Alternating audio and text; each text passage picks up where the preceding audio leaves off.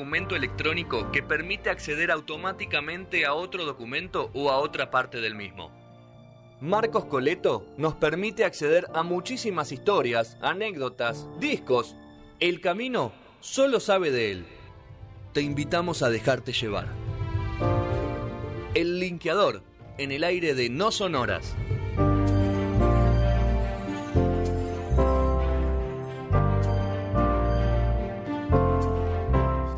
29. Segundo bloque de No Sonoras. Momento linkeador, momento del linkeo, momento de la conexión. ¿Qué haces, Marquitos Coleto? ¿Cómo andan? Bien, ¿vos? Segunda parte y bastante bien organizada, digamos. Bien. Bien organizada. Bueno, si vos lo decís. Bien porque te acusaron de choreo acá. Eh, sí, que el otro día lo aclaré, pero no tiene, volver, eh, no tiene sentido volver a aclararlo porque me van a decir chorro igual, así que no sé. Bueno, que piensen lo que quieren. Obvio, perfecto. Me parece genial. Dale.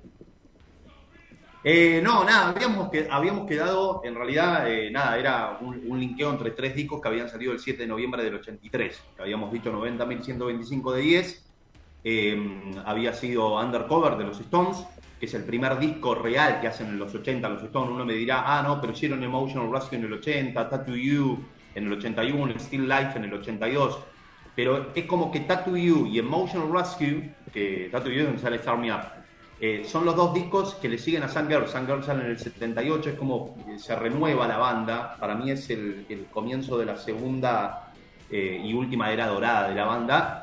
Y es como que, nada, compusieron tanto, había tanta inspiración que quedaron canciones para los próximos dos discos. Entonces son todas canciones de los 70, del 77, 78. Undercover es el primero que hace que hacen todas composiciones en los 80 y donde se quieren meter en la generación en TV con los videos sobreproducidos, haciendo videos en México, los tres videos que hacen, eh, Undercover of the Night, She Was Hot y demás. Eh, y ese mismo día también salía Street, de un eh, señor llamado Adam Ant, eh, que tenía una banda llamada Adam and the Ants.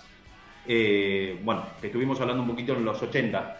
Y habíamos relacionado esos dos discos, nos había quedado el de los Stones, y habíamos quedado en que, claro, eh, Estábamos hablando del, del, sello Island, el sello Island, sello discográfico inglés eh, que se crea en Inglaterra para poder llevar la música de Jamaica a Inglaterra y al mundo. Eh, ¿Por qué? Porque ahí justamente se había grabado el disco de, eh, de Yes en los estudios de Nothing Hill de Island, que los había comprado, bueno, este señor Trevor Horn, el de anteojos, que era el cantante de Video Kill de Radio Star, de esa banda de The Boogles, eh, que habíamos contado, que venía de ser el cantante de 10, él dice, bueno, no quiero ser más cantante de 10, que vuelva al cantante original, John Anderson, yo me retiro de la música, me hago productor musical. Entonces compra el estudio de Island, lo, lo convierte en Sounds Studios, le va a cambiar el nombre, el, de, el estudio se llamaba Basin Street, le pone Sounds Studios, y ahí produce el disco eh, de 10 en 90.125.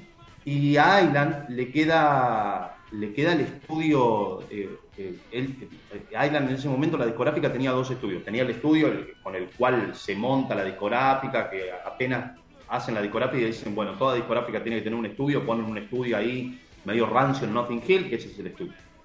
Eh, y en el 77, eh, claro, cuando ya Island estaba teniendo como mucha plata con Bob Marley y demás, eh, Marley estaba en un momento bastante complicado, hace un disco bastante raro que se llama Rastaman Vibration. Es un disco raro porque es el único disco de Marley con menos composiciones de Marley. Entonces, eh, no es un disco tan recordado. Y Marley dice, che, quiero hacer la mezcla de este álbum en los estudios Criteria de Miami. Los estudios Criteria de Miami son los estudios que va a usar Soda en el año 90 para, para hacer Canción Animal.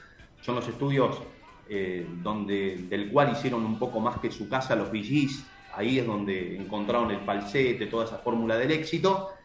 Y eh, Marley va a esos estudios y en Miami y en los Estados Unidos nadie sabía de reggae. El único que sabía de reggae era un pibe que trabajaba ahí en el estudio como cadete, como ingeniero, que se llamaba Alex Satkin, y que, eh, nada, hacen una muy linda mezcla del disco, sobre todo del tema World.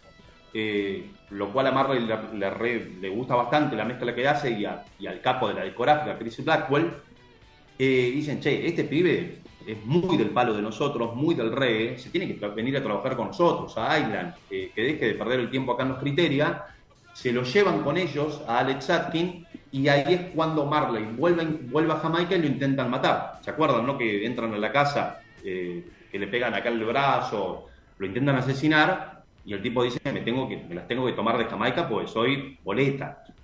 Entonces, eh, nada, Chris Blackwell le pone la casa en Inglaterra, pero el tipo era jamaiquino y era pleno momento de Inglaterra, de Sex Pistols, de punk, de No Future, todo nublado, todo cemental. Y Chris Blackwell decía, el morocho acá no se me va a inspirar. Con esta, con, con, esta postal que no tiene nada que ver con Jamaica no se me va, no se me va a inspirar. Y dijo así, ¿no? el morocho acá no se me va a inspirar. Una, una remera que diga eso.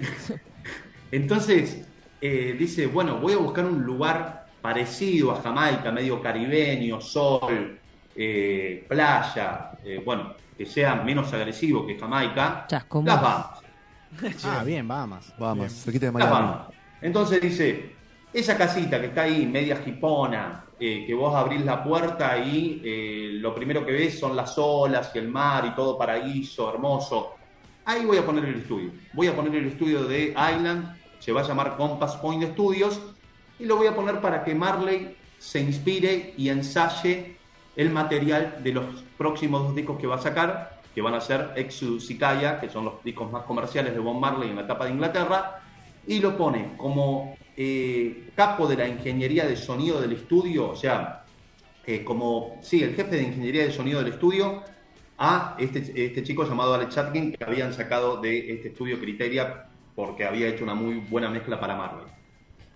Entonces eh, lo ponen ahí a Alex Atkin y Alex Atkin es un pibe que estaba ahí, entonces le venían todos los laburos de rebote. Y por ejemplo, por eso no es casual también que Alex Atkin, el primer disco que produce, o sea, uno lo tiene como productor, como gran productor Alex Atkin. El primer disco que produce el tipo es Survival de Bob Marley, donde está eh, So Much Trouble in the World, es el anteúltimo disco que hace Marley en vida, del 79. Y Alex Hizo más discos muerte que en vida, ¿no, Marley? Sí, linda familia. No, hay un par. Hay un es como la de Bowie. Ah, mita. ¿Qué pasó? Hay un par. Hay, linda, familia, le digo. Que le saca más discos de, muerto más que de vivo. Ah, sí. muchos hijos. es como la de Bowie. Digo, como la de Bowie, ¿no? Que todos los días tenemos un disco nuevo. Sí. Bueno, Hendrix. Dejen a muerto en paz. Oh, o sea, peor que Hendrix, creo que no hay, claro. Eh, sí, que eh, Alex Atkin, bueno, eso lo primero que produce en el 79, ese disco de Bob Marley, y es el mismo tipo que, obviamente, en los Compass Point Studios va a hacer la mezcla de eh, un disco de los Talking Heads, muy ochentoso, muy, muy importante, llamado Speaking and Tongues, que al mismo tiempo que se estaba grabando ahí en los Compass Point Studios, se estaba grabando ahí en los Compass Point Studios, estos estudios de las Bahamas, el disco Undercover de los Stones. Que eh, más allá de ser la última vez que usan ese estudio los Stones, eh, la última vez que lo van a usar va a ser con ese disco Undercover. La primera vez que habían ido los Stones había sido en el 78, fines del 78, para empezar a grabar lo que sería el volumen 2 de Sun Girls, que sería Emotional Rescue, rescate emotivo, que le ponen rescate emotivo, ¿se acuerdan? Eh, porque estaban eh, grabando, eh, Richard estaba muy preocupado por cómo se estaba llevando con Mick Jagger y en un momento el tipo se entera que el Papa Juan Pablo II iba a hacer una visita imprevista en las Bahamas por, para cargar combustible y que eh, iba a aprovechar a hacer una bendición papal en el estadio de, las Bahamas.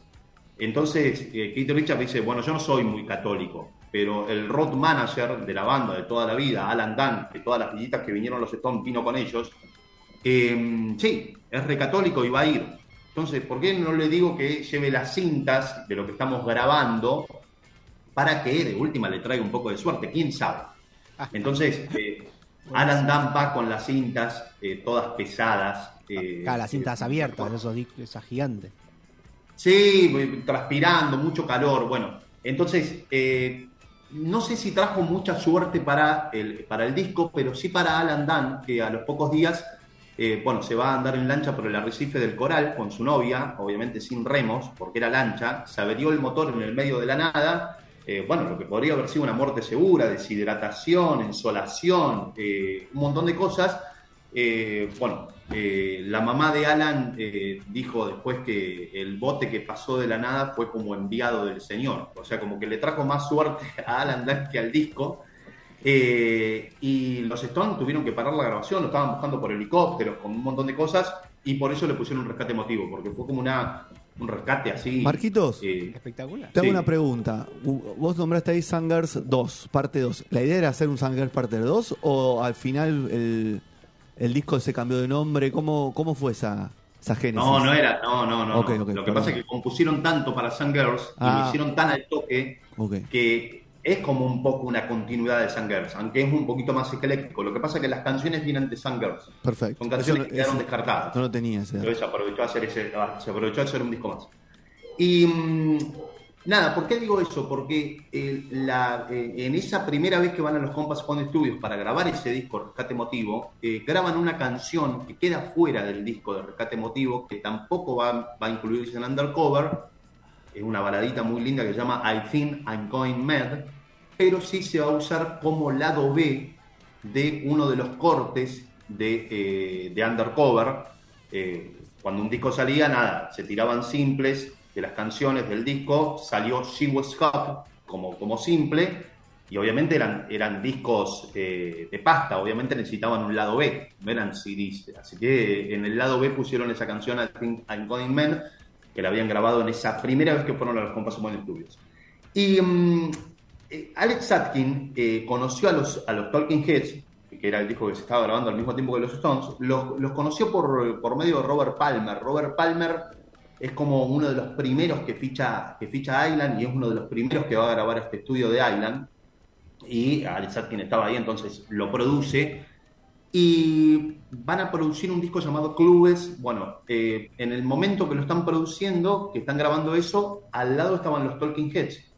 Entonces Robert Palmer de vez en cuando se le escapaba a Alex Atkin, iba a la sala de al lado, donde estaban los Talking Heads grabando con Brian Eno, bueno, echaba las pelotas y al, fi- al final de la jornada terminaban todos jodiendo, tomando cerveza y demás. Alex Atkin los conoció a los Talking Heads eh, por Robert Palmer. Los Talking Heads que estaban grabando, bueno, esto era en el 80, estaba grabando eh, Remaining Lights, eh, un gran disco de los Heads, que tiene el datito de color que lo entran a grabar el 25 de julio del 80. ¿Por qué digo 25 de julio del año 80? Porque ese día salía a la calle el disco que se había grabado anteriormente ahí en los Compass Bond Studios a que entraran los Heads. O sea, los Heads entraron cuando terminó la otra banda de grabar, obviamente. Esa banda era ACDC, Back in Black, que ese mismo día que entraban a grabar ellos el 25 Salían más rápido los 80. discos, ¿no? Antes, Marquito, después de grabarse.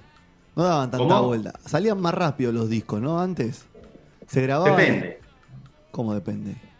Y depende, porque algunos discos sí, por ahí salían al toque, pero otros discos... ¿Viste eh, ahora que las bandas te dicen, terminamos de grabar el disco y después te enterás un año y medio después que sale el disco? Pero Monstruo ya hace un año Sí. y medio. Ah, porque hay- hay Sí, por mucha un tema de fabricación, por un tema de, de la- de las discográficas, que puede ser por un montón de temas. Sí. Mucha post-pro. Ya cuando el disco lo, lo- lo toca ya tiene el huevo hinchado el músico que toca Sí. la la canción. Sí, eso es verdad. Pero en este momento estaban saliendo, sí, de manera bastante prolífica. Perfecto. Y mm, nada, entonces... eh, Me, me- me Bueno. asombra mucho esto de que en un mismo estudio salió un álbum de Talking Heads, uno de ACDC, uno de como podríamos decir, géneros bastante diversos en algún punto, o sea, músicas Sí. totalmente distintas, o, o el rey de Marley, y todo se hacía en el mismo estudio con los mismos, digamos, Fierros. con, con los mismos fierros, y salían, y salieron obras maestras. Eh, o sea, eh, eh, Claro. era muy versátil todos los que laburaban ahí.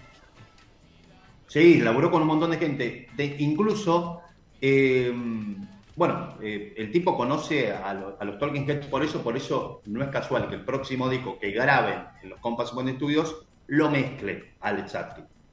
Eh, que en el mismo momento donde estaba mezclando ese disco, estaba también grabando Iron Maiden en Wow. los mismos estudios. Estaba grabando el disco Peace of, My Ma- Peace, Peace of Mind, donde sale The Trooper, The Trooper. que acá en Argentina se conoció como Tranquilidad.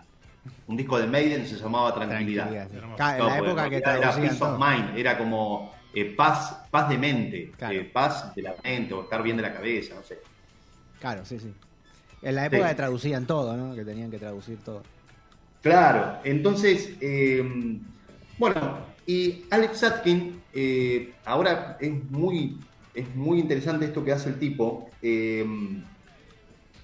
El tipo eh, en ese momento, año 83, eh, produce el tercer disco de Duran Duran.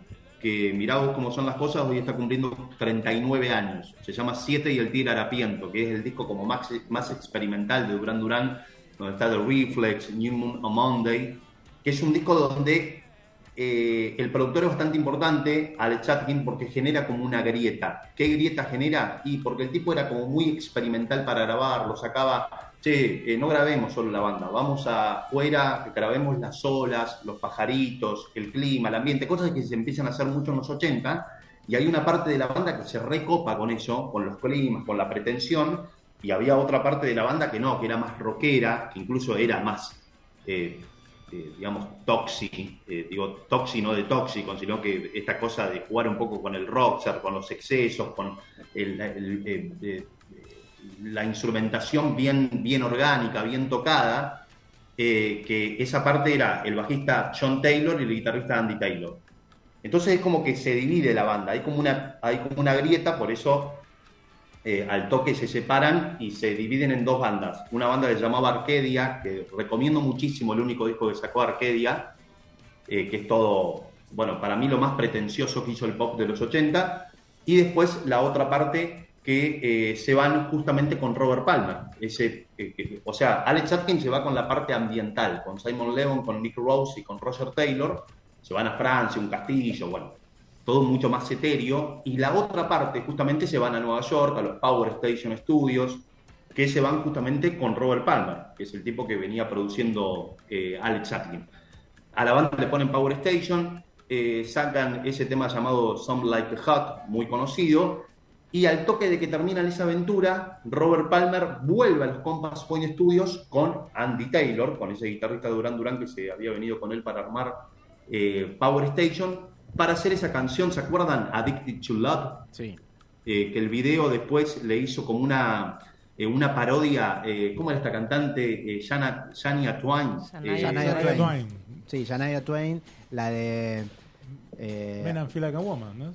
Amén bueno, Men, sí, ese, la que ese- tenía el los video de ese chaboncitos tema, traba- El video de eh, ese hit, mm. vi- vieron que están como en un fondo con fuego Sí, y sí. se mueven todos así. Bueno, es la parodia del video de Addicted Sí, to Love verdad. De Sí, Robert Palmer. es verdad, es verdad. Bueno, un clásico de los 80. Que son todos Eh, chabones en cuero tocando con, la- con una guitarra, me parece, ¿no? Que están todos haciendo lo mismo. Sí, él está como muy, bueno, sí, dandy como siempre. No digo eh, eh, Shania Twain, Sí. me acuerdo de la parodia. Sí. Y, y fíjense lo de Alex Atkin. Alex Atkin termina de producir ese disco de Duran Duran, 7 y el Tira la Piento, el del 83, que hoy está cumpliendo 39 años.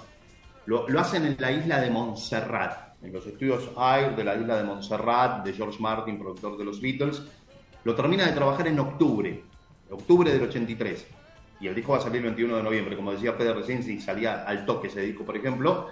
El tipo termina en ese octubre de producir eso, no se va a su casa. Se toma un avión de eh, Montserrat a Nueva York para empezar a producir, para empezar a grabar y producir el disco de Foreigner, Ancient Provocator, donde sale I wanna love, love it. Temazo. Un clásico de Aspen. de cancha. De Meque. Eh, Mándate Meque. Bueno, la balada, el tema más clásico de Foreigner. Tema para hacer el amor. que- ¿No? les dije que venía, venía con canto hoy la verdad, chicos. Un tema para hacer el amor. Eh, sí, sí, yo creo que los amueblados eh, cobran más los amueblados derechos de autor que Foreign. Sí, obvio. Por eso. Claro, claro, claro. Los hijos que se han hecho. Bueno, eh, y eh, en el mismo momento que está produciendo eso en, Nueva York, en los estudios Right Track Studios o de Hit Factory, que son los mismos donde Stone habían grabado eh, Undercover, en el mismo momento, o sea, un mes después, en noviembre, el tipo empieza en octubre a hacer eso con Foreigner, a partir de noviembre ya es como que el tipo vuela entre Nueva York y las Bahamas, va viniendo todo el tiempo porque en las Bahamas, en los Compass Point Studios, estaba produciendo los Thompson Twins con el disco Into the Gap, eh, donde sale la canción Hold Me Now, que es la canción eh, esta... ¿Vas a cantar de nuevo? Pará, pará, vas a cantar de nuevo. Pará, pará, vas a cantar de nuevo. ¿Se acuerdan, no? O la canto mejor. Cantala mejor, a ver, pará. Pero dijiste, ¿cuál co Cocteau Twins? Thompson No. Twins. Ah, Thompson. No, Thompson Ah, Twins. Thompson. Twins. Thompson Twins. Que, bueno, el tema que estamos escuchando de fondo. A ver. Ok. Eh, ¿Sí? Sí, sí, sí. ¿Cómo? Sí, sí, no, no, seguí, seguí, seguí. Dale, dale un cierre, Ah. dale un cierre. Bueno, eh, que Ah, nada, ahora sí, eh, bueno, están grabando ese, ese disco eh, y ahí en ese 84, bueno, llega el 84, principios del 84, febrero del 84, Maiden grabando el disco Power Slave, donde sale Ace Sky, que es el tema con el que nos fuimos el otro día, que Sí. empezaba con un discurso de, eh, de Churchill, que al mismo tiempo que Maiden está grabando ese disco, ¿quién estaba? En mayo del 84, piensen que Undercover de los Stones había salido el 7 de noviembre del 83. O sea, el tipo saca el disco con los Stones y no quería saber nada con los Stones. Le daba vergüenza formar parte de una banda tan longeva. En los 70 tener 40 ya eras visto como, y más si hacías rock, eres un tipo como vejete, muy vejete. Miguel Jagger. Y Mick Jagger estaba, Mick Jagger estaba muy acomplejado, muy acomplejado con, con el tema de ser un Rolling Stone.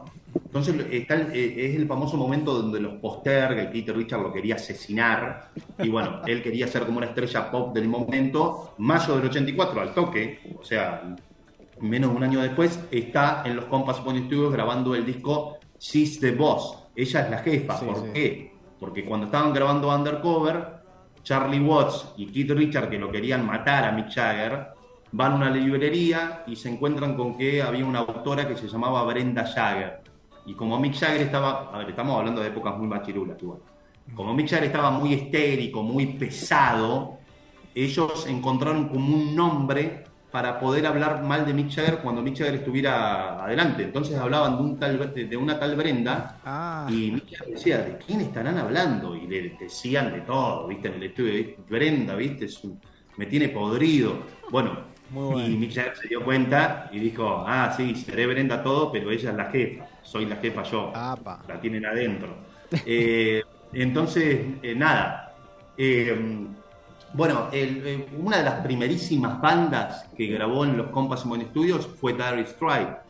Eh, fines del 78, el segundo disco llamado Comuniqué, donde están esos reggaes muy, muy ambientales. Uno si ve, están las fotos de los Dire Strike y de todas las bandas grabando ahí en los Compass Point Studios. O sea, ¿cómo no inspirarse en un lugar así? Ay, estoy cansado de la grabación, me duelen las piernas, eh, mi cabeza no va más con estas ideas que tengo con la mezcla, todo. Entonces los tipos abrían la puerta, playa, paraíso, hermoso, tomaban sol. eh, hay un montón de tapas de disco, la tapa del disco de Robert Palmer que mencioné antes, Clubes, que lo graba al mismo tiempo que Talking Heads.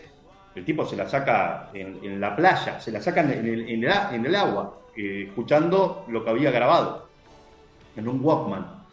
Y eh, nada, eh, obviamente son los mismos estudios que este dato obviamente le va a gustar mucho a, a Sergio, donde los Cadillacs van a grabar Rey Azúcar en el 95, eh, que no es casual que esté producido por Tina, Tina Weymouth y Chris Franz, que son la base de los Talking Heads. ¿Por qué? Porque los Talking Heads ahí hicieron muchísimos discos, que Remain Lights, ese disco del 80, que antes mencioné, eh, es tan importante para ellos que, que se- que el estudio es tan importante para ellos que ellos se quedan viviendo ahí, arriba del estudio, espectacular. eh, incluso. Y ahí es cuando los Cadillacs van a ir y se los van a encontrar. Y eh, bueno, conocían muy bien los estudios, casi como su casa. Es un disco donde va a participar Mick Jones de los Clash, y donde va a estar Blondie, Claro. ese covers de los Beatles, de. Strawberry Fields. Y después, obviamente, vuelven los Cadillacs en el 97 con autos descapotables y todo, eh, el uno a uno, ¿no? Sí. Eh, que la, la MTV Argentina, Javier Andrade, podía ir a cubrir la grabación de los Cadillacs Fabulosos Calavera en el 97 Esto es Noticias en Tip. eh, a los compas One Studio, a las Bahamas. Esto está en YouTube, están, eh, le están Sí, haciendo sí. una entrevista y claro, el tipo tomando porrones de cerveza, eh, no sé, un miércoles. Y cualquiera acá en la Argentina la Como Rodri. Como Rodri. Estaban pasando muy bien grabando ese disco. Como Rodri, Yo pero en estaba, Bulón. estaba diciendo eso, que me pasa, me está pasando mucho eso. De tomar cerveza los miércoles. Ahora no y aparte, más allá de grabar el disco, se daban el lujo de, de- de- de alquilar unos autos descapotables bárbaros. Claro, espectacular, el, el uno a uno. Y de echar a uno también, porque se va Rodman en ese disco. De echar a ¿no? uno, claro. Claro, sí. Pero qué discazo, ¿no? ¿Algo más le queda, Marcos? Nada más. Muy bien. Bueno, ¿quiere decir una palabra, algo? Eh, no, quiero decir, a ver, eh, lo primero que iba a decir es que casi salgo con la remera, ¿De con quién? la primera remera con la cual hice la sección, la primera sección Ah, para nosotros. eso Ah, somos muy Es prolijo. emocional, ¿eh? ¿Viste que Muy- es emocional? Nostálgico. Es emocional. Es un nostálgico. Pero dije, dije, Es es, mucho. siempre lo mismo, así que me voy a poner otra remera Ah, bastante puede distinta, eh, porque era una remera gris. Puede haberlo hecho en eh, cuero también si hacía calor. ¿Por qué no? No, no, no. No me no. parece. Eh, bueno, ahora igualmente me vino bien el otro día estar mal del hígado porque aproveché a. ¿Bajaste unos kilitos? Hay que hacer abdominales, Marco. Vos sos un tipo joven, hermano. Salir a correr. No, ya lo hacía en una época. No soy tan joven tampoco. No te- ya pasé la. la ¿Tenés menos de los 20 y pico 40? ya la pasé. ¿Tenés, tenés menos de 40? Sí. Y entonces sos Me joven. gusta que la excusa es no soy tan joven, ¿viste? Como, no, Claro. bueno, no soy tan joven, no me rompa la bola. Ah, pues ya pasé la época de las abdominales y todo eso y de que me traten como un pibe. Ahora no soy Nunca, tan nunca, pibe. nunca tuve esa época. ¿Nunca tuviste abdominales? bueno. Abrazo grande, Marquito. Gracias por tanto. Nos estamos viendo igual. Vamos hablando de estos días. No, gracias. Sí, obviamente que nos vamos a ver, pero bueno, eh, gracias a ustedes Sí. por la oportunidad, por, el, por, por siempre, bueno, el reconocimiento, la buena onda y la consideración. Así que, eh, bueno, eh, muchas gracias y Vamos los voy a estar escuchando ahora. Dale. Los voy a seguir escuchando. Gracias, Muchas Marcos. gracias. Grande, Chau, chau. Chau, chau. grande, Un abrazo grande, grande. Marcos. Vamos a escuchar. ¿Qué Genio. Lo, lo busqué porque no lo, lo estaba ahí con la duda, pero Shakira también grabó en ese lugar el ¿Viste? tema Loba, por ejemplo. ¿no? No. No lo tengo ese disco de Peor Johnny. de todos los que tiene. Todos van a She cantar Wolf. hoy. Boludo. Eh, Mick Jagger. Mick Jagger, Just Another Night. Ya venimos con manos sonoras.